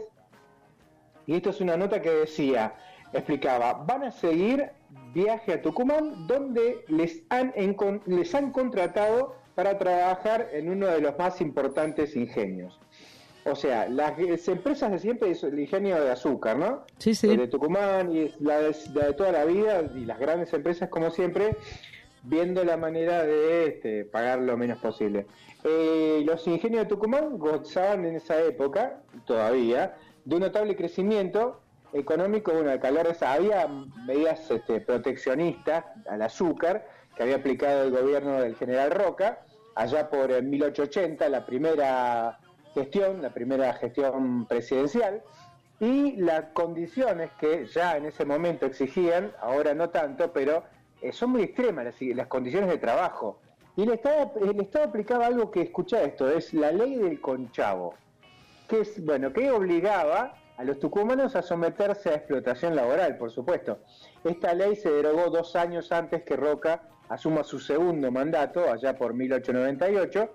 Con este nuevo programa impedía esta explotación laboral a la que se habían obligado los laburantes, esa mano de obra barata el- fundamentalmente en los meses de mayo a octubre era cuando más trabajo tenían. ¿Eso es el conchavo, la explotación? Ese es el conchavo. Ajá. La ley del conchavo fue un documento, escuchar, tiene también tiene una historia, aproveché y busqué un poquito esto, que tiene que ver, es una historia, es un documento, era un documento de uso obligatorio para todos los que no, pe- perdón, para todos los no propietarios en edad de trabajar en las zonas rurales a lo largo de casi todo el siglo XIX. O sea, la gente que no fuera propietaria, que no tuviera una casa, un terreno, estaba obligada a trabajar en estas zonas rurales. Es un documento obligatorio. Esa, esa era obligada, era, perdón, era otorgada por los propietarios de estancia que acreditaban que el peón que la portaba estaba empleado a sus órdenes. Es más o menos una forma elegante de decir, este es mi esclavo. Claro, sí, sí. claro, exactamente. Las autoridades, autoridades, estoy trabadísimo hoy, las autoridades civiles, militares o policiales estaban autorizadas a exigir su presentación y en caso de no tenerla, en caso de no tener ese documento, se lo podía castigar como vago. La vagancia ya estaba castigada en ese momento eh, y era infractor. La condena, bueno, era servicio eh, de las armas, por supuesto lo mandaban al ejército, que pasó con mucha gente que fue nutriendo a nuestros ejércitos este, durante la historia por varios años, ¿eh? no es que hacía una temporada, no varios años. En caso de que el infractor no gozara de las condiciones de salud, porque no lo podían mandar a pelear, era condenado a realizar servicios públicos sin sueldo por el doble de los años previstos. O sea, si no te podían mandar a la guerra o al ejército o a lo que sea, eh, el doble de esa... No, no estabas en condiciones de salud, no podías. Bueno, sin embargo, a pesar de eso no estaba bien porque era peor. Te, iba, te pasaba el doble de tiempo. ¿Entendés? Era, era una manera de este, someter y bueno, que los trabajos por supuesto sean lo más baratos posible. Abaratar la mano de obra en tareas rurales, bueno, eso fue, este, eso arrancó allá en el, gobierno de un virrey llamado Sobremonte, ¿te acordás, no? Sí, de ahí. Sí, uno que escapó, me parece. Sí, uno que se fue corriendo con las arcas del... Sí, sí, sí, exactamente. Sí, sí, un, valiente, un valiente. sí, un valiente, un valiente. Estos pobres cuatro senegaleses fueron a parar ahí. No se supo más que fue la historia de ellos. Fueron ahí, quién sabe si murieron ahí. Seguramente, obviamente murieron, estamos hablando de cientos de años. Pero, este, ¿qué habrá sido esta, la, vida de estos pobres este, senegaleses? Vaya a saber, mucho peor que la que tienen hoy en la ciudad autónoma de Buenos Aires. ¿no? Si bien no los tratan como deben, como personas, como seres humanos, en esa época y allá en, las zonas de Tucumán, eh, los cañaverales de azúcar, habrá sido mucho peor. Pero bueno, eh, senegaleses hubo todo el tiempo, porque hay otra gente que uno escucha siempre, esto vienen a matarse el hambre acá. Sí, bueno, también, también, y es cierto que vienen a matarse el hambre, pero también hay gente que los explota, que los explota y tiene la, todas las de la ley a su favor, las de la mala ley a su favor para explotarlos. No, y además digo, ¿dónde está el delito de que alguien quiera no padecer hambre más e ir a algún lugar donde quizás tenga comida. ¿Cuál es el delito de esto? Para despreciarlos, porque de verdad este tipo de expresiones vienen a, matarse el hambre acá. Es una expresión despreciativa hacia, en este caso. Bueno, ay, ay, ay, no, no. Es terrible, terrible, Oscar. Sí, bueno. sí, es terrible. Vamos a escuchar un audio que nos va a dar este el, el, tema que viene, que es eh, Emilio Sainz, decano del Departamento de Humanidades, en una colación de este año, en agosto de este año, y después entramos al otro tema. Dale. ¿Eh? Me suerte ofrecer el discurso de esta colación como decano del Departamento de Humanidades. Como nunca, siento una mezcla de felicidad y de, preocupación. Una combinación de regocijo y de pesar o incertidumbre. Les propongo reconocer, revisar, considerar a nuestra universidad, pero no como un ente abstracto, sino como algo real, palpable. Tenemos ingreso irrestricto, en términos generales. Gobierno tripartito. Ustedes han participado de las decisiones sobre los destinos de la universidad, sobre la distribución de su presupuesto, sobre reclamos, peticiones, formulaciones de planes de estudio, designaciones de profesores, la lista es larguísima. Tenemos una universidad gratuita, no arancelada, un aula magna cuidada, limpísima, gracias a quienes se ocupan de ello. Un sistema audiovisual manejado con el compromiso de siempre por compañeras y compañeros no docentes. Van a recibir sus títulos sin pagar un centavo y seguramente en tiempo récord gracias a las personas que trabajan con altísimo compromiso y amabilidad en la oficina que se ocupa de esto. El comedor universitario, los subsidios, las becas, los lugares para hacer deporte, las aulas, las y los... Y esto que parece natural lo propicia esta universidad que llamamos pública porque pertenece al pueblo. Cuando se habla de, de desfinanciarla, de achicarla, de arancelarla, de privatizarla, se habla de arrasar con el ingreso irrestricto, el gobierno tripartito, la gratuidad y convertirla solo en un negocio que buscará ganancias a corto plazo.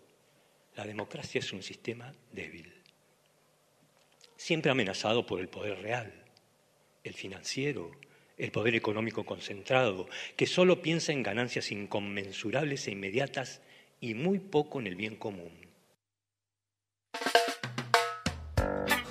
Qué, claro, ¿no? Qué clarísimo. Y una, una perfecta unas perfectas palabras para, para hablar. No solo hoy es el día de la primavera, sino que también es el día de los estudiantes. Y entonces para hablar de los estudiantes, en este caso estaba mm, hablando de una universidad pública y de los y de los de los estudiantes universitarios, pero también es de estudiantes de otros niveles, secundarios, terciarios, para todo aquel que estudie que haya estudiado, que le guste estudiar y que en algún momento y en algún sentido siga teniendo este alma de estudiante en algún lugar dentro suyo. Hoy encontré un artículo en mm, internet de la revista Sudestada en el Facebook de esta revista que yo suelo consultar. Eh, para nuestro programa y copié el texto, es breve, pero es muy, muy claro también, tan claro quizás como acaba de hablar el profesor eh, sobre la, el regalo maravilloso que nuestro país, la República Argentina, tiene en cuanto a la educación pública libre, gratuita y laica. ¿sí? Sí, exacto. El texto dice, los estudiantes, aquellos que con un sueño en el bolsillo, una mirada diferente del mundo, las inquietudes y las dudas para que las certezas se desplomen, el abrazo diario y sentido, las amistades de la mano de la lucha y las causas, del compromiso y la utopía, siguen caminando a pesar de todo los que hoy defienden más que nunca la educación pública para que ir a estudiar sea siempre un derecho y jamás un privilegio. Los que miran al compañero o a la compañera como a uno mismo. Los que mano a mano, espalda con espalda y realidades crudas y no tan complejas, ponen el cuerpo para que nada pase de largo, para que la conciencia esté atenta y la realidad pueda ser todo aquello que soñamos. Que vivan los estudiantes, decía Violeta Parra, con una guitarra y la palabra trascendiendo a los tiempos. Y ellos, ahí, en el día a día, entre carpetas y proyecciones, entre deseos y sueños colectivos, en la movilización, las asambleas, el debate y la discusión, para que nadie atropelle todas sus conquistas que como pueblo logramos y hoy defendemos. A todos ellos, a los estudiantes, feliz día. Eh, acuerdo en cada una de las palabras porque me siento muy identificada, como creo que todos, ¿eh? Todos. Eh, y esta canción, que es Que vivan los estudiantes, que es una hermosísima canción, con letra de Violeta Parra. Es la que vamos a escuchar ahora con la voz de, de la negra Mercedes Sosa. Mercedes Sosa, sí, claro, Yo, eh, esto último que dice el texto de la revista Sudestada, ¿no?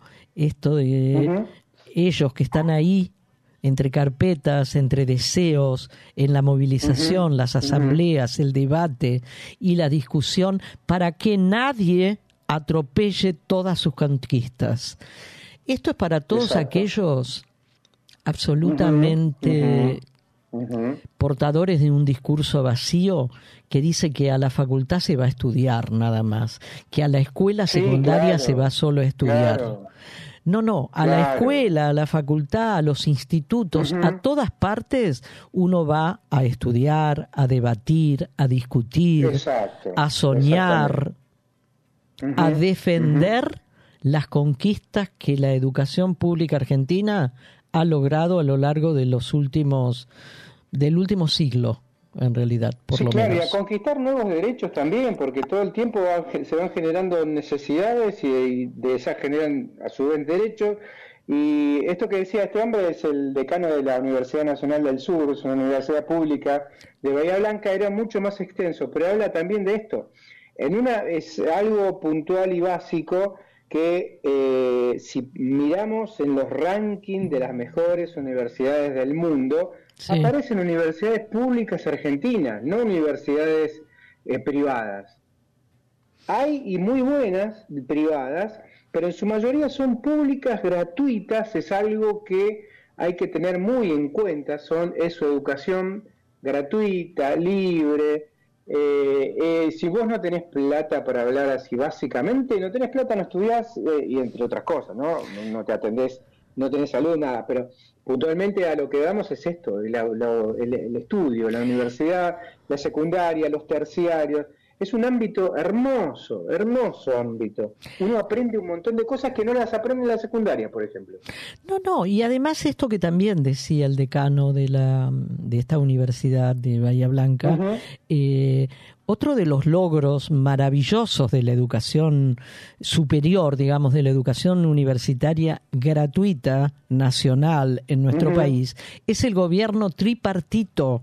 Alguna vez hemos, hemos recordado la gesta en aquel, en, aquel, en, aquel lugar, en aquella ciudad de Córdoba, en 1918, creo, eh, cuando fue la, la la reforma universitaria. La reforma universitaria. En Córdoba, bueno, esa reforma universitaria consistió en abrir las cátedras, que las cátedras fueran libres, que se pudiera enseñar lo que cada profesor y cada docente quisiera y fuera aprobado por las autoridades, que la enseñanza fuera laica, sin un contenido mm, religioso, que fuera libre, que fuera gratuita y que la la dirección de esa casa de estudio estuviera en tres manos, en las manos de los docentes, en las manos de los estudiantes y en las manos de los graduados.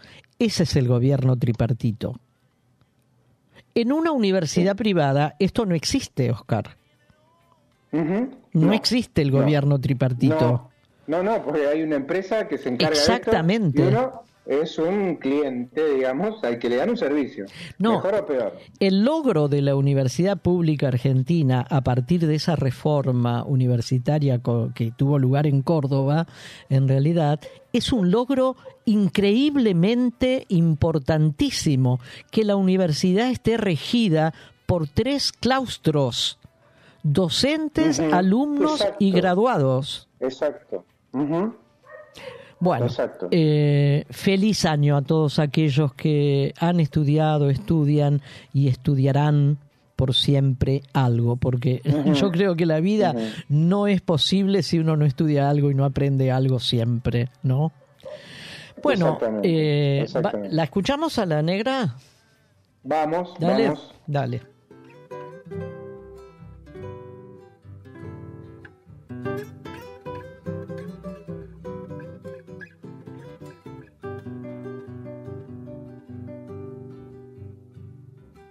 Vivan los estudiantes, jardín de nuestra alegría. Son aves que no se asustan de animal ni policía. Y no le asustan las balas ni el ladrar de la jauría. Caramba y zamba la cosa, que viva la astronomía.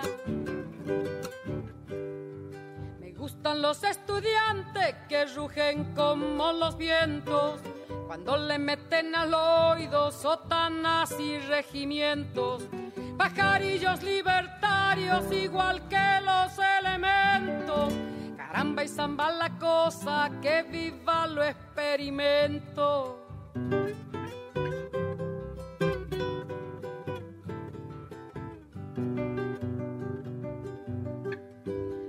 Gustan gustan los estudiantes porque levantan el pecho cuando le dicen harina, sabiéndose que es afrecho, y no hacen el sordo mudo cuando se presenta el hecho. Caramba y zamba la cosa, el código del derecho. Me gustan los estudiantes porque son la levadura pan que saldrá del horno con toda su sabrosura para la boca del pobre que come con amargura. Caramba y zamba la cosa, viva la literatura.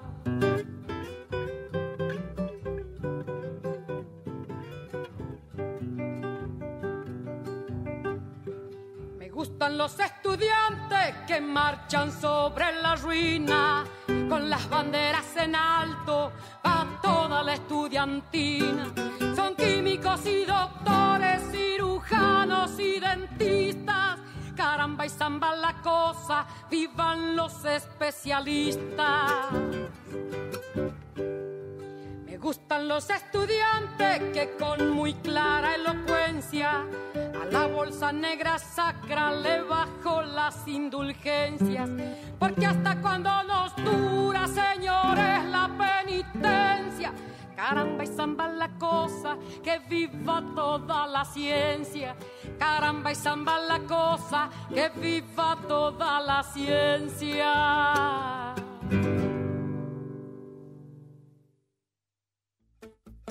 La app Cafecitos es otra forma que encontramos de conectarnos con ustedes, nuestros oyentes. Si nos invitan con uno o más cafecitos virtuales, nos están ayudando a sostener nuestro programa de radio Más Vale Magazine. Como novedad, les proponemos una publicidad a cambio de cinco cafecitos. Sería una mención por hora de tu producto o servicio. Consultanos por otras formas de publicitar entren a la aplicación y listo. Es muy fácil. Gracias. Silvia y Oscar.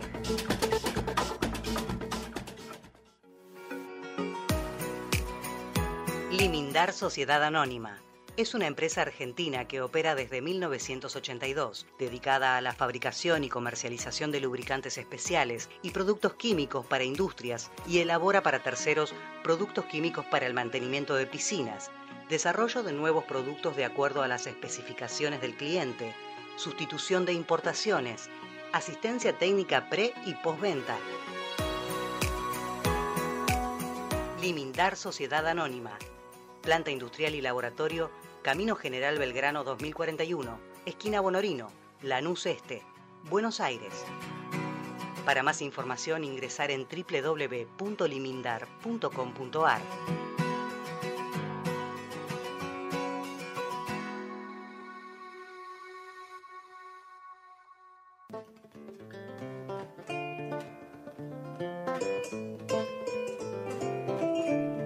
estamos otra vez. Eh, precioso eh, el tema de Violeta Parra, realmente. Sí, sí, sí, muy bien interpretado, por supuesto. sí, sí, sí, realmente.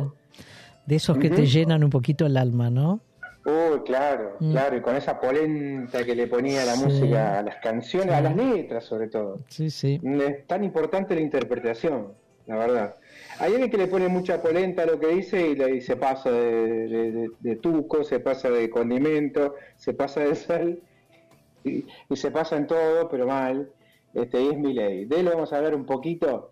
Algo que tiene que ver con, vos estás uno buscando, entiende un poco por qué el fenómeno, por lo que grita, por lo que dice, porque está en contra de esta manga. Bueno, lo que dice siempre este hombre, eh, mucha gente comparte esa bronca de no poder llegar a fin de mes, que no tiene los derechos que debería tener, que no le alcanza la plata, bueno, todo esto que sabemos. Fuera de esto, eh, hay detrás de este personaje, hay todo una, un engranaje de cosas que hacen que el tipo esté donde esté. Eh, encontré una nota por ahí que habla de un tal Fernando Cerimero, hay gente que no, la, no, lo, no se conoce, por supuesto la cara tampoco se conoce, si uno entra y la, va a encontrar. Pero este muchacho es fundador del sitio digital La Derecha Diario, eh, trabajó en, la, en las campañas de Cast en, en Chile y de Bolsonaro en Brasil. trabajó siempre para la derecha. Recordemos, mi ley derecha extrema, digamos. La ultra, la ultra, claro, la, ultra. Derecha. Bueno, es, eh, tiene, que, tiene mucho que ver con Vox, que es la ultraderecha española. Eh, también forjó este, con, eh, con el bolsonarismo amistad con Eduardo, el hijo menor de Jair Bolsonaro. Tiene un vínculo frecuente. Seri Medo, del que estamos hablando, es amigo de Eduardo Bolsonaro también, desde 2010. Lo conoció, mira, en un curso que Duran Barba, ¿te acordás de Duran Barba? Pero como para olvidarlo, como para olvidarlo. este hombre, el ecuatoriano, le hacía las campañas a Macri. A Mauricio. era un gurú, era un gurú, me acuerdo. Un gurú, claro, exacto. Eh, dio este curso en Estados Unidos, organizó la visita, bueno, estaba con los Bolsonaros, y ahí lo conoció, ahí lo conoció a este hijo de Bolsonaro, este Cerimedo, bueno, estuvo, se sabe también que en los equipos de campaña de Patricia Ulrich, de Massa, lo menciona como el cerebro, o sea, este Cerimedo es el cerebro detrás de estos libertarios o supuestos, supuestos libertarios, esas granjas de trolls, esa gente que se le paga un sueldo para que ataque sin piedad y mienta. Recordemos algo que había pasado.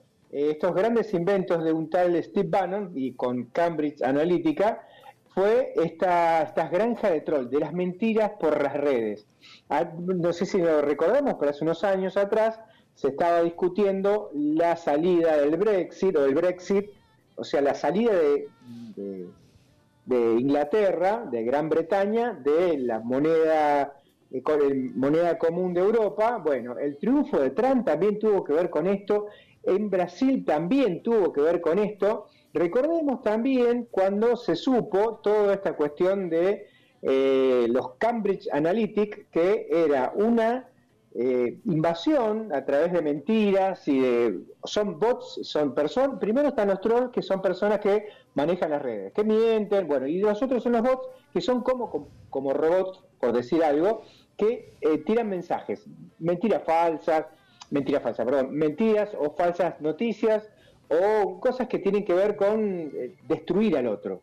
No hablar bien de uno, sino destruir. Esto pasó y se demostró que Macri, en su momento, y ahí unimos todo, unimos Serimed, unimos Durán Barba, lo vamos a unir con Miley, empezó a usar el Facebook, por ejemplo. En esa época no estaba tan, tan de moda, ni siquiera había otras redes que no existían todavía, eh, lo, fundamental era Facebook, empezaron a hacer eh, campaña a través de las redes de esta manera. Ahora este, este muchacho, este Fernando Cerimedo, coordina la estrategia en las redes de Miley. Ah, mira vos, mira vos. Claro, por supuesto, pero está todo unido. También está un tal Agustín Romo, es un dirigente político de 27 años, trabaja en esta misma línea, y bueno, esto hizo que quedara como esto que pasó, que sabemos todo, que pasó en las últimas elecciones, dice, la diferencia de la casta con nosotros es que ellos creen que poniendo plata masivamente en las redes, eh, e interrumpiendo en video de YouTube van a dar votos. Esto lo explican también y ellos se dan cuenta que no. Una persona que está en su casa relajada viendo un video que le gusta no quiere que un pelado, bueno, del pelado de M estaba hablando de la reta y lo interrumpa diciendo boludo eso masa financiando con campaña digo bueno ellos vieron la otra manera es entrar con las redes claro cosas cortitas y por eso usan estas redes que son más instantáneas digamos eh, desde Instagram hasta TikTok, por ejemplo. Hay muchos que hacen eh, campañas a través de TikTok. Son cosas cortitas y contundentes. Claro, pero que además eh, de además de lo corto, de lo contundente, de lo eficaz, además no es o no son ese esta estrategia, digamos, de, de publicidad eh, o de proselitismo no es extremadamente caro como es toda la cartelería. No, justamente vos te diste cuenta que no hay carteles, Oscar. No, no, no, no. No, hay carteles, no hay... Em, em, yo me acuerdo en otras elecciones en mi casa todo el tiempo era la, la, boleta de este partido, del otro, del otro. Ni una sola boleta me llegó, ni una sola. Porque todo está, todo está en el online, como se dice. Exactamente. Y esto lo entendieron muy bien. Vos fíjate que ganó, una, eh, ganó en una franja, eh, mayoritariamente que es la gente joven. la gente grande, nosotros, TikTok yo no uso, nunca usé TikTok. No, yo tampoco. Instagram sí uso. Sí, yo un poco estoy aprendiendo. Bueno, los jóvenes usan más que nada esto, Instagram y TikTok. ¿Dónde aparece siempre en Instagram y en TikTok es este, este hombre, es Miley. Eh, dicen por ahí jactándose, bueno, también tuvieron este, contactos con el este Steve Bannon, que está en la campaña de Trump, estuvo en la campaña de Trump. Sí. Eh, se hizo eco de, bueno, de una posible victoria de Milley, que bueno, falta todavía, esperemos que no, pero bueno, en un periódico británico dijo en The Guardian, dijo, el falso profeta contra el Papa, eh, Argentina enfrenta un choque de ideologías en las elecciones, habla de Milley del Papa, este, define al libertario como, bueno, eh, habla no muy bien, pero eh, habla de él, este, que habla de la idea de justicia social, que defiende el Papa, y bueno, se mete en el medio, nadie le pide opinión, no importa. Esto viene de más arriba, ¿no? Recordemos estas cosas cuando uno dice del Departamento de Estado de Estados Unidos, no, no es una locura, no estamos atrás de, teorías conspirativas, no, no, no es así. A el Departamento de Estado de los Estados Unidos y a muchas de las grandes empresas le conviene este tipo de personajes. Claro, pero claro. una dolarización que no se va a poder hacer, que no va a alcanzar, que es una mentira, no importa, pero en el medio, para salir del paso, va a tener que vender las últimas joyas de la abuela que nos quedan, este, que es el litio, por ejemplo, vaca muerta, aerolíneas, todas estas cosas que en algún momento las hemos hablado, van a pasar a ser importantísimas. Por eso bancan a este tipo de gente. No, claro que eh, sí, porque bueno, Oscar, el poder, el poder está donde está concentrada la economía. Ahí está el poder, no está en fulano que va a ser el posible o probable presidente o en Mengano que va a ser el presidente de la Cámara. No, no, no, no. Estas son figuras que uno tiene que poner y acomodar, pero el verdadero poder, el verdadero poder está en la concentración económica. ¿Y dónde está esa concentración económica casi por excelencia? En el gran país del norte. Exactamente, exactamente. En el gran país. Sí, claro, están ahí, exactamente. Y acá, eh, no, viste, siempre hay uno que se adelanta, y en este caso te voy a hablar de un tal este, Barrio Nuevo, Luis Barrio Nuevo, oh, gastronómico. Impresentable. Se reunió con él, impresentable. Bueno, nuestro, mira lo que dice, ¿no? Eh, se le reunió con él para conversar acerca de cómo dinamizar, escuchá, dinamizar el sector laboral para que la Argentina vuelva a la senda del crecimiento de la mano del trabajo genuino. Pero si ya paréntesis lo mío. Ya paréntesis mío. Ya, lo ha dicho mi ley cómo va a ser el área laboral. Claro. Ya lo ha dicho. Claro. De crecimiento cero, claro. Sí, crecimiento cero. Aparte está hablando de trabajo genuino un dirigente de un rubro que es el que más gente negro tiene, no, no está es... sin, viste, el gastronómico. Dice, bueno, este no hay mucho más que decir de Barrio Nuevo, eh, se, juntó con él, este, le dio el apoyo, este, lo ve bien, eh, no tengo dudas, si digo porque lo ven mis nietos, que va a ganar, porque bueno, en fin, nada más que decir porque el resto son zarazas que no tienen sentido. Pero sí, lo cito como para ver quién se está posicionando, porque si el tipo no tenía, porque no tiene, apoyo sindical, ni de los gordos, ni de los flacos, ni de los nuevos, ni de los viejos de izquierda, la derecha, del, del sindicalismo, apareció uno de los gordos que sale a bancarlo. Sí, que hace más o menos 200 años que es el secretario general de los de los gastrónomos. una vergüenza, va, una vergüenza como para no ni siquiera nombrarlo, Oscar, ni siquiera. Sí, por eso, ya te para decir eso solamente, solamente. Bueno, eh, vamos a un lindo separador. Dale, dale. De música. Así cortamos. Eh. no sé si lo cortamos. Creo que vamos a seguir con el mismo tema. dale, dale, Vasco, por favor. Bueno. En Más Vale Magazine.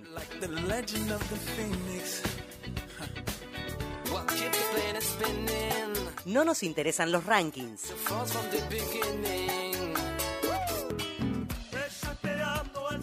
No nos interesan los 40 principales.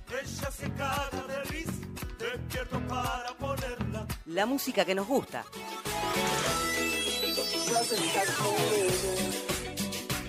Porque sí.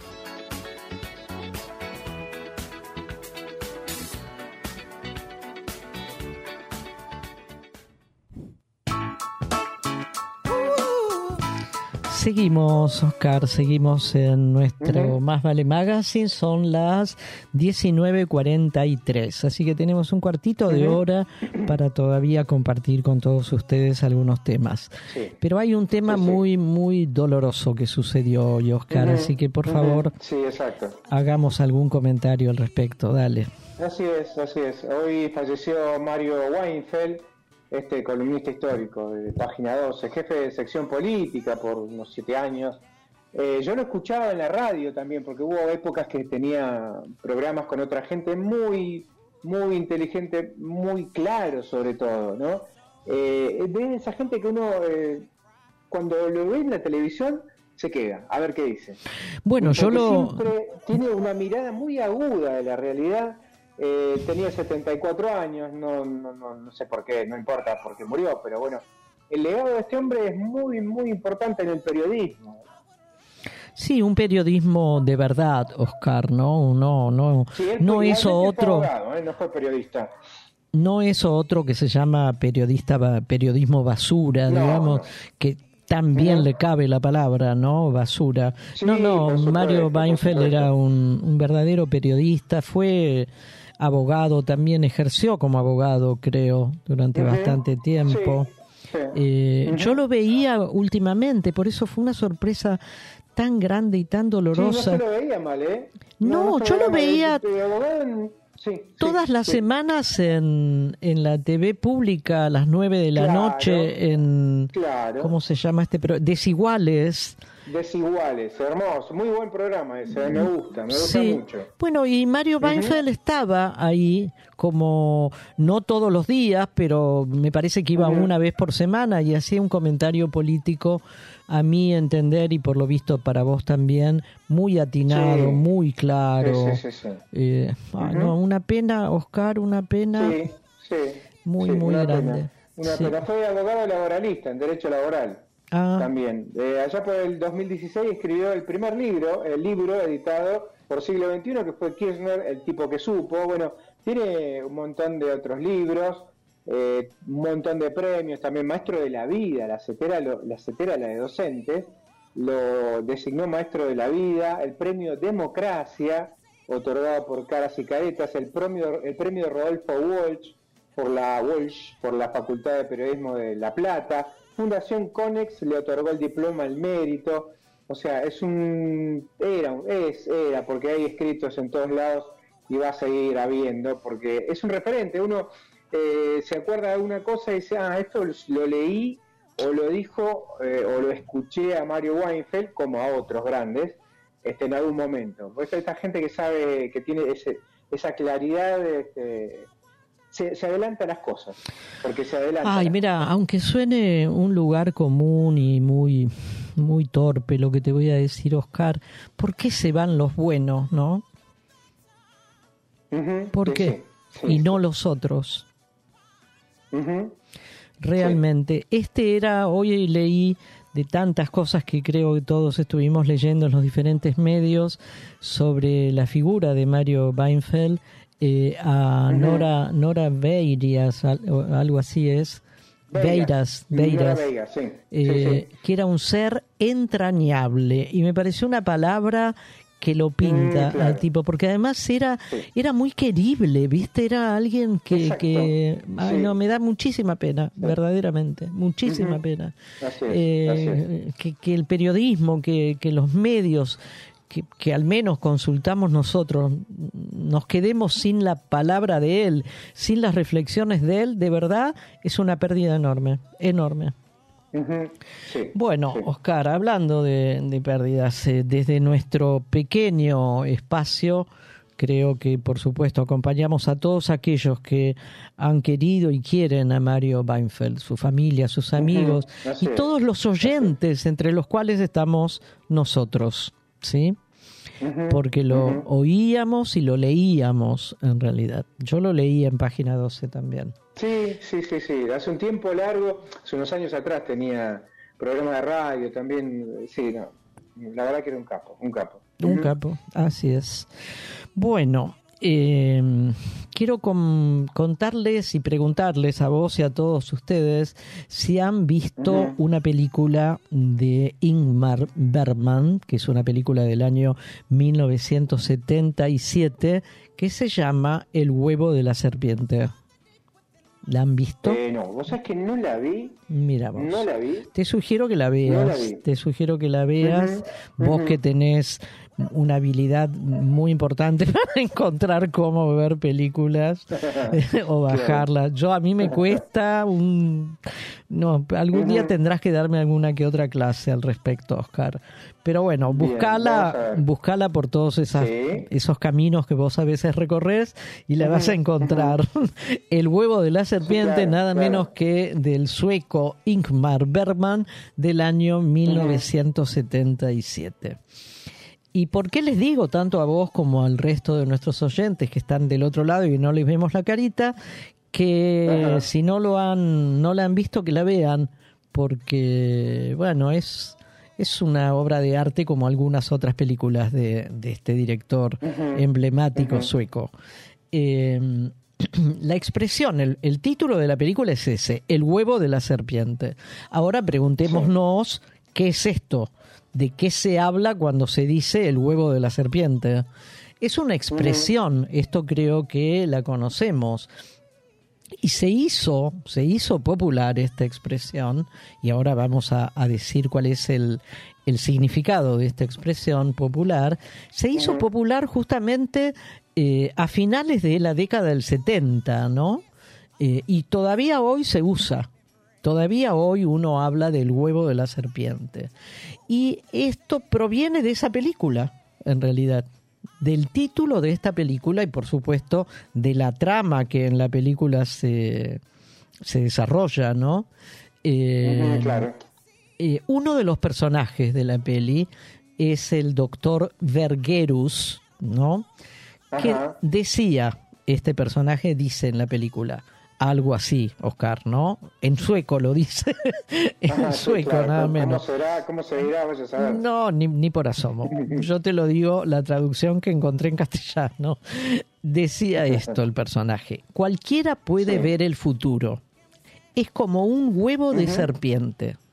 A través de la fina membrana se puede distinguir un reptil ya formado. Esto esto ya nos da idea de qué significa la expresión el huevo de la serpiente. La película esta, la trama de la peli, transcurre en los años 20 en Alemania, donde, donde ya en ese momento se empezaba a intuir el auge del totalitarismo nazi. Claro. ¿Sí? Que, sí, sí, sí, sí. Eh, Vamos bien, vamos bien, vamos entendiendo claramente. me, estoy, empezando a angustiar, ¿eh? Ah, mira. bueno, habla, habla, habla. Yo me callo y empecé a hablar vos. Dale, dale. No, me angustia, me angustia porque hay un peluca, por no decir el nombre, que está hablando de todo esto y me, recuerda eh, su, su candidata a vicepresidenta que niega el genocidio. Bueno. Sí, sí, yo diría que me recuerda a ambos candidatos, al de a la presidencia como a la vicepresidencia. bueno, y algunos otros también en la historia de nuestro país, ¿no? Y del mundo. Eh, la película El huevo de la serpiente muestra los males que engendraron al totalitarismo de Hitler y del nazismo. Eso es lo que muestra la película y lo muestra tal como se ve y se vislumbra a través de esa delicada capa el, dentro del huevo que pone una serpiente se vislumbra, se ve, se distingue al pequeño reptil que ya está formado ahí adentro y todavía no nació, todavía no se rompió ese huevo. Eh, lamentablemente sabemos que los reptiles, o en este caso los ofidios, creo que se llaman, a las víboras y a las serpientes, justamente son un, o pertenecen a, un, a una especie del reino animal que no goza de muy buena de muy No, no, no, no goza de muy buena fama. No que nombrarla. En algunos lugares no quieren ni nombrarla. Exactamente. Y hay quienes se tocan también ciertas partes del cerebro. Del... Ah, ¡Ay, del cerebro! Te iba a decir ciertas partes del cuerpo. Qué, fallido, ¿no? Bueno, la película entonces muestra. Esta película entonces muestra los males, ¿no? Los males que ya o comenzaban a, aparecer, a distinguirse, eh, que iban a engendrarlo a Hitler y a su totalitarismo nazi y al horror que sobrevino. Es una película clásica de Ingmar Bergman, el sueco, eh, que está ambientada, te decía, en esa Alemania de los años 20, en la cual había hiperinflación, desencanto, antisemitismo, miedo, si hay algo que parezca lo que pasa ahora entre nosotros, no voy a decirte que es mera coincidencia. No, no. No, no, no, no. No, no, no, Bueno, y frente a este, este ambiente de la Alemania de los años 20, de la hiperinflación, el desencanto, el miedo, el antisemitismo, aparece un líder mesiánico que promete la salvación y se llamó nada menos que Hitler a ese. Exactamente. Lo paradójico es que a pesar de que todo el mundo era capaz de ver lo que estaba pasando en Alemania, incluso hasta lo veían con cierta simpatía, ¿no es cierto? Porque lo votaron a Hitler, lo votaron. Exactamente, sí. Nadie, me estoy angustiando. Nadie previó las consecuencias que iba a tener esto. Voy a tomar un pan. No, por favor. No, no, no, no. Nadie previó las consecuencias. Las consecuencias fueron millones y millones de muertos torturados salvajemente, inhumanamente millones estamos hablando, ¿eh? Por lo menos 6, 7 millones. El doctor Vergerus, que es un personaje de la película, se refiere a que se puede ver, dice, a través de esa pequeña o débil cáscara transparente del huevo de la serpiente, se puede ver la gestación de la futura serpiente. ¿Sí? Que en ese momento, al comienzo de la gestación, es insignificante, bien sabemos que es todo, todo, todo ser al comienzo de la gestación es mínimo, ¿no? Eh, es tan pequeño, tan insignificante que puede hasta resultar gracioso verlo a través de la, de la capa del huevo. Bueno. Eh, por eso entonces cuesta tanto destruirlo a ese ser que está ahí adentro en esa fase e impedir que nazca, porque es un es un es un feto, es un ser en gestación. Es un ser en gestación. Pero una vez que el huevo eclosiona, Oscar, ¿sí? y este, este ser que estaba ahí adentro sale, ya es demasiado tarde. Claro. Claro. El mal ya está hecho. Y ya nadie parece ser que lo va a poder parar tampoco. Y el poder de destrucción de ese animal va creciendo. Sí. Tal cual.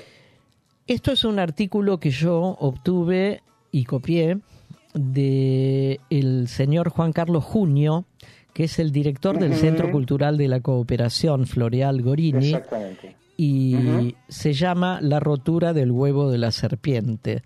Eh, creo que no hace falta decir mucho más que lo que dije. No, no, no, exactamente. No, yo te puedo sumar algo que la encontrás en YouTube. La acabo de encontrar. Este, The Serpent Age, o el huevo de la serpiente, pero se encuentra fácil. Está online, es gratis. Pero está... el, Decime, decime si está subtitulada. Eh, sí, está subtitulada. Ah, perfecto, ¿no? Porque yo no me las banco cuando están dobladas, ¿viste? No, no, no, está en inglés y subtitulada. Ah, bueno. De hecho, el protagonista es David Carradine, el que hizo Kung Fu, la serie Kung Fu más conocida, bueno. Es el doctor Vergerus. Sí.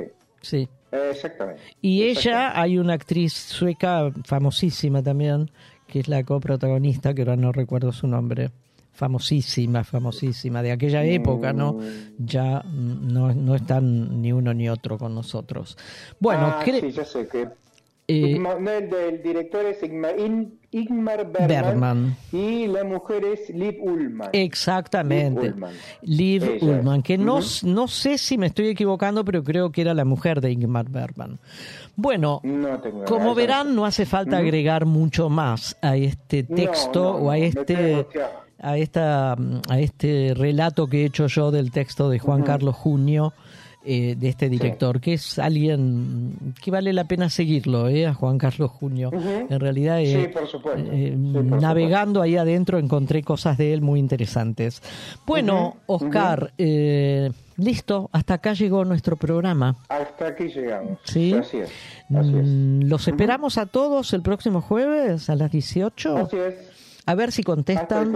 ¿Contestaron? No. bueno, chao, gracias. Hasta el jueves. Los esperamos. Chao, chao, Oscar. Un beso. Chao. Chao, Silvia. Gracias, Vasco.